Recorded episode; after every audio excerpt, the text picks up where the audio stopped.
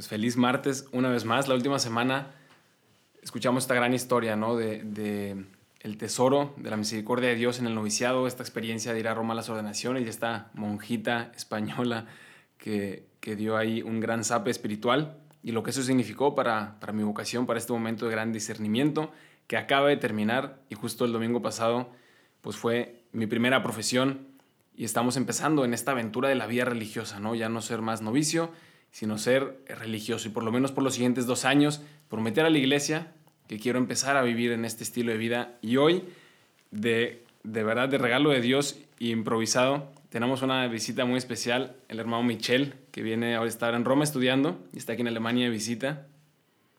Eh, un saludo a todos, me da muchísimo gusto el poder estar aquí, gracias por la invitación.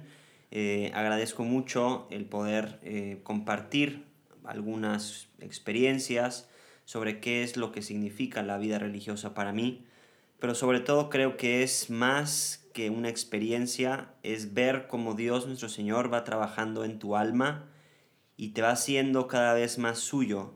Y yo creo que sería una de las cosas que quería hoy platicarles a todos ustedes, eh, un poquito qué es lo que Dios ha hecho en mi corazón y también un poco eh, hablarles algo de, de lo que puedo o he podido estudiar en mi teología sobre la vida religiosa en la iglesia. Hoy queremos experiencias, no buscamos solo teoría, la verdad.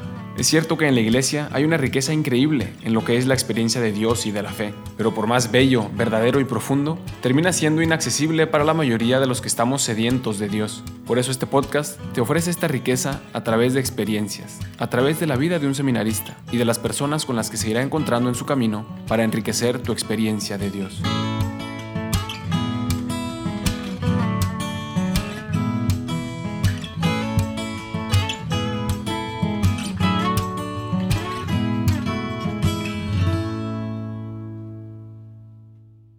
Eso ya es un gran regalo, ¿no? Yo pensaba, si algo hay en mi corazón que yo quisiera compartir en este episodio, es solamente el deseo, porque de experiencia de vida religiosa pues no tengo nada y Dios por eso nos mandó aquí al hermano Michel, que nos podrá compartir muchísimo. Y para entrar un poco en el tema, quisiera empezar contándoles una historia de cómo empezó la vida religiosa, cuál es el origen de la vida religiosa, sin muchos datos y, y mucha precisión, pero para entrar un poco en, en, calor, ¿no? Y podemos regresar desde la época de los primeros cristianos, después de, de que Jesús ascendió al cielo y empieza a esparcirse la fe y todos con una gran convicción y los primeros apóstoles y empiezan a bautizar a todo el mundo y empieza a vivirse la fe con un, fuego grandísimo.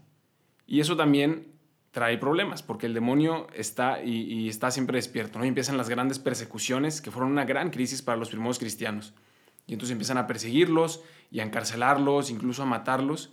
Y claro que llegan momentos en donde de estos primeros cristianos, como nos pasa a todos, llegan las dudas, ¿no? Y la dificultad de decir, bueno, ¿realmente valdrá la pena esta fe? ¿No habrá sido simplemente una buena historia? Eh, está bien, sí, un poquito hablar del amor y de Jesús, pero ¿realmente valdrá, valdrá la pena? Y había algo, un fenómeno que se desarrolló en esta época que seguía encendiendo a todos los cristianos y eran precisamente los mártires, ¿no? Tenemos muchos ejemplos, ¿no? San Esteban el primero, luego eh, San Ignacio de Antioquía, que con el testimonio que dieron, aunque ya no podían predicar, solamente por morir y dar su vida por la fe, encendían el corazón de todos los demás cristianos y les recordaban que valía la pena de verdad. Y después de, de muchos años, tan se esparció la fe y ese fuego que tenían los apóstoles, que llegó un momento en el que incluso todo el imperio romano adoptó la fe católica. Y entonces hubo ahí otro fenómeno que dejaron de haber mártires, porque ya no eran perseguidos, sino que se aceptaban a todos los católicos, y esto generó algo muy especial. Y fue que todas estas dudas que nunca vamos a dejar de tener de nuestra fe, de si realmente vale la pena, de tentaciones, de por qué tanto sacrificio, pues cuál es la necesidad de ser tan radicales en nuestra fe, mejor pues nada más un poquito. Y todas estas dudas seguían atacando a los cristianos de esa época, pero ya no había testigos que dieran eh, prueba de esa gran fe, ya no había mártires que dieran su vida porque ya no los perseguían, porque ser cristiano se volvió algo quizás más sencillo, ¿no? Lo podemos experimentar en muchos países hoy en día, donde quizás ser cristiano no significa mucho. Puedo decir que soy cristiano, puedo decir que no lo soy y nada cambia. Y entonces estos cristianos se dieron cuenta que faltaban estos mártires, pero ¿cómo podrían tenerlos si ya no los perseguían? Y ahí es donde empieza la vida religiosa. Unos mártires que dijeron, bueno, nosotros no vamos a morir por Cristo, pero vamos a vivir por Cristo. No nos persiguen, pero nosotros mismos vamos a entregar nuestra vida para dar testimonio de que vale la pena. Y empezaron los primeros religiosos a huir al desierto, a vivir en castidad, en pobreza y obediencia. Y así fue como empezó la vida religiosa, ¿no, hermano? Exacto, y yo creo que también es, es importante, además de toda la, la, historia de la iglesia, también en los primeros siglos, donde vemos la cantidad de mártires, y también hoy, también hoy seguimos teniendo y la iglesia nos sigue dando un montón de mártires para que sea verdaderamente un testimonio de vida cristiana. Y yo creo que em, la vida religiosa se podría definir como un, un, un martirio viviente.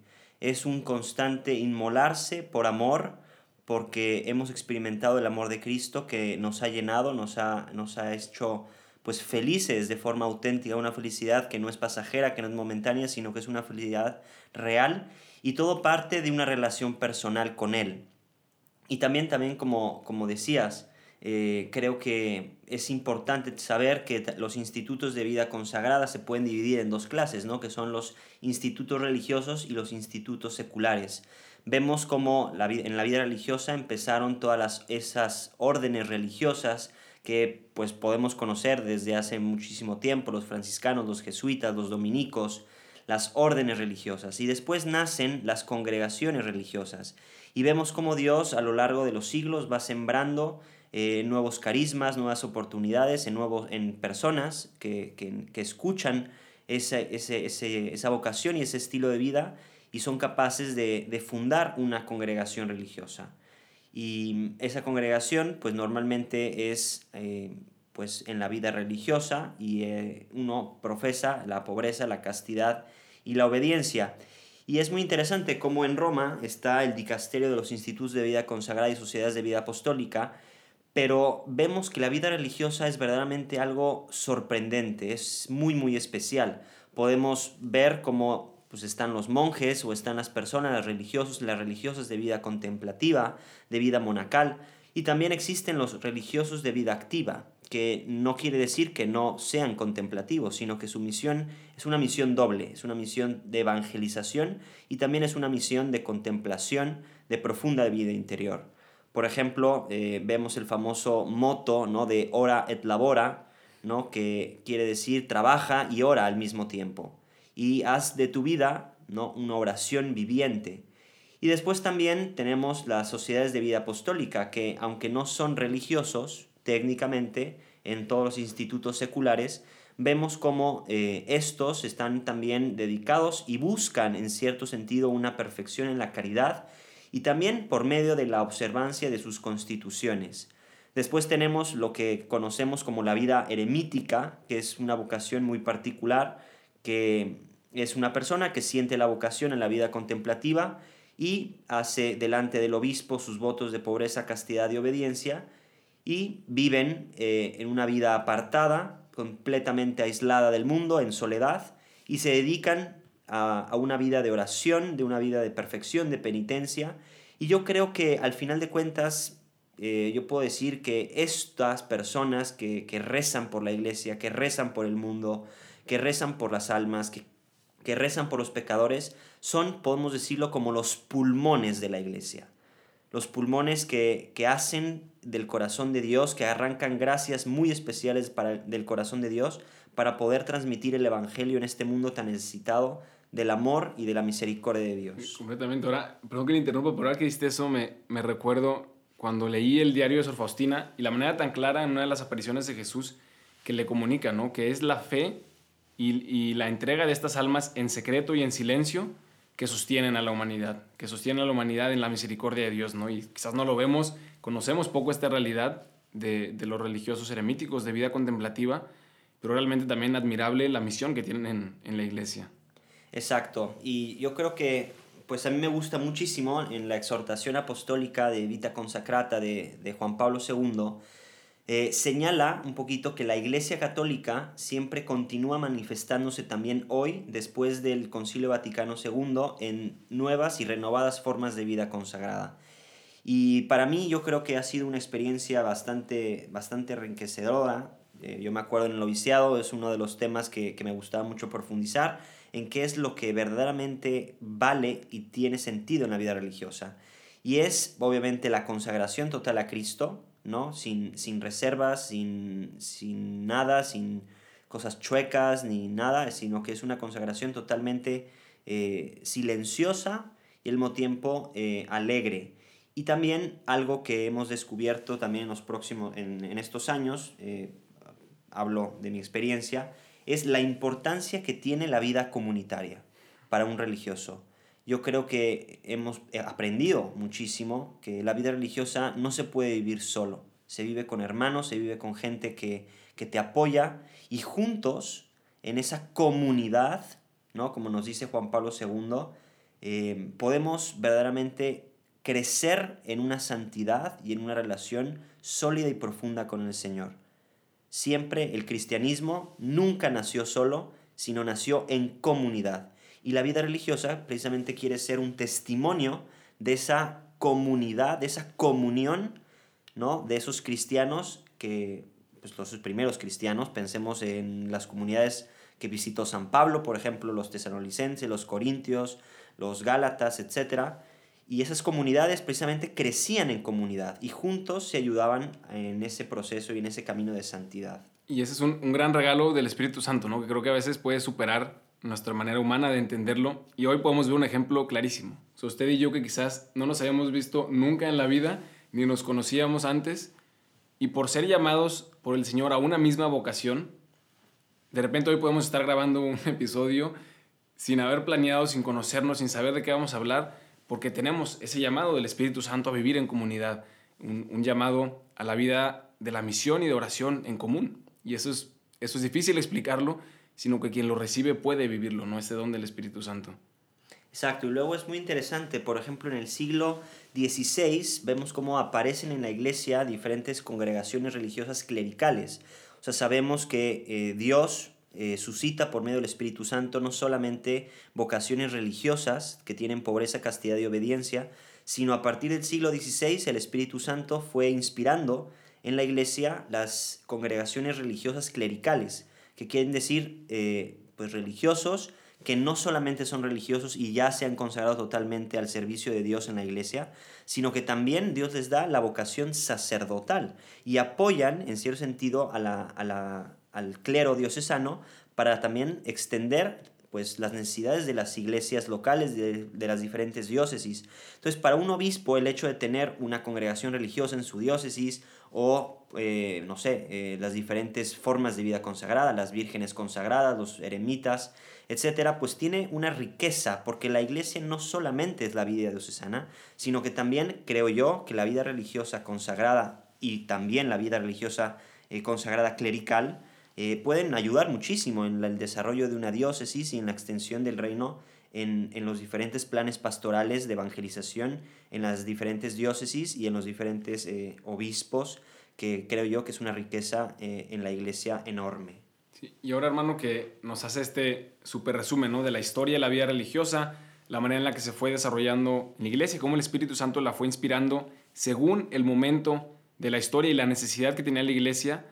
¿Cómo podría resumir usted en su experiencia, en su vida, lo que significa ser religioso hoy, lo que significa ser esos mártires de los primeros cristianos que sintieron el llamado a entregar su vida para dar testimonio de Dios? ¿Cómo lo resumiría usted como en, su propia experiencia, ¿no? en palabras muy sencillas, de decir qué significa ser religioso para mí hoy, a que, lo que Dios le llama? Sinceramente, para mí ser religioso hoy, acabo de hacer mi profesión perpetua hace unos días, eh, el 27 de junio, y es muy interesante cómo cambia un poquito, eh, no es que, o sea, obviamente en, en los votos temporales, cuando tenía los votos temporales, pues pertenecía totalmente a Cristo. Pero ahora que uno tiene los votos perpetuos y uno pertenece aún más a Cristo, este, no como un noviazgo, sino que ya en una relación de un esposo con la esposa, ¿no?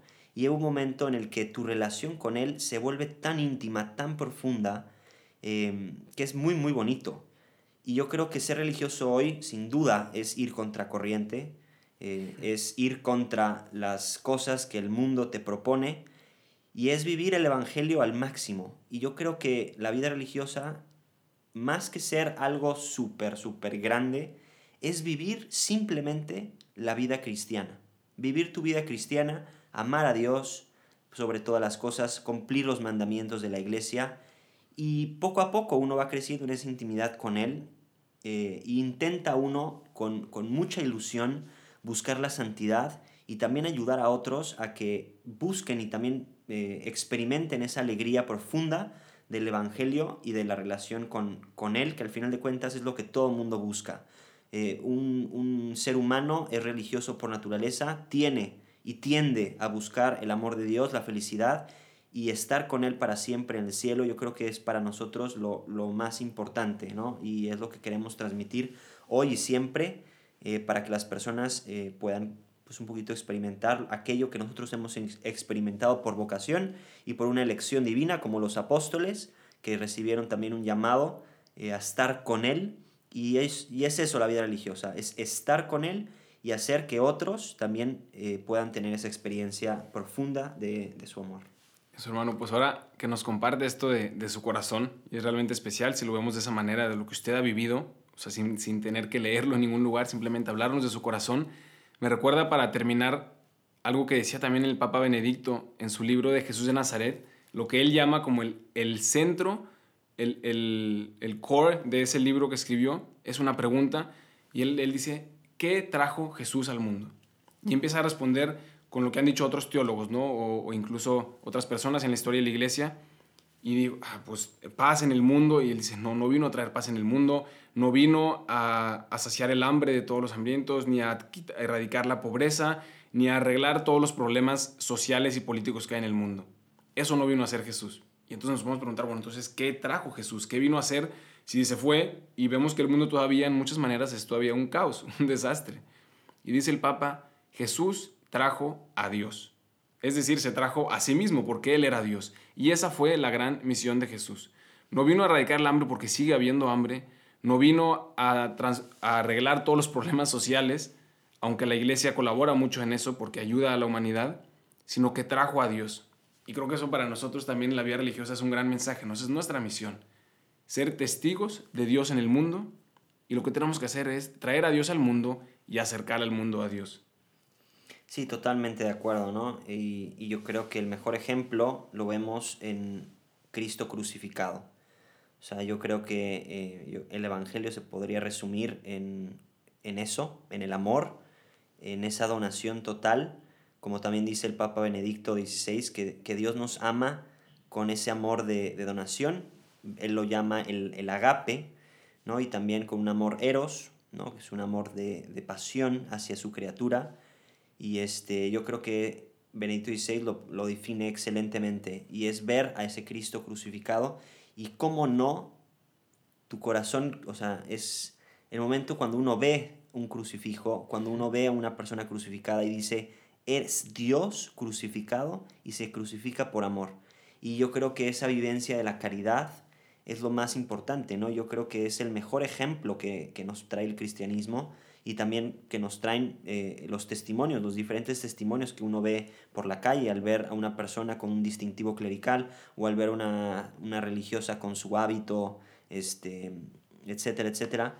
Yo creo que es ese ser testigo de que el amor existe, y que el amor tiene verdaderamente la última palabra porque Cristo ha vencido a la muerte y ha resucitado y ahora se sienta a la derecha del Padre y desde el cielo reina eh, por siempre, reina eternamente. Pues podemos sellarlo con ese, ese gran final que nos regala, ¿no? Cristo crucificado, un Dios que nos ama y ser testigo de ese amor de Dios tan grande, eso es la vida religiosa. Pues muchísimas gracias por la invitación, les agradezco a todas las personas que nos están escuchando y pues les aseguramos nuestras oraciones desde aquí, desde el noviciado de Asgen en Alemania. Y pues nada, nuestras oraciones a cada uno de ustedes y a seguir creciendo en ese amor a Cristo, a la Iglesia, al Papa y a la Santísima Virgen María. No me sigan en Insta y no me manden WhatsApp, porque no tengo ni Insta ni WhatsApp, que ahora soy feliz y orgullosamente novicio. Pero lo que sí te puedo ofrecer es que si buscas un una familia espiritual, un grupo de, de, personas en un ambiente de, de, familia en el que compartan los mismos ideales que tú tienes sobre la fe, pues eso sí te lo puedo compartir. Y puedes buscarnos en, somos rc.mx o regnumchristi.org para México y para España en regnumchristi.es.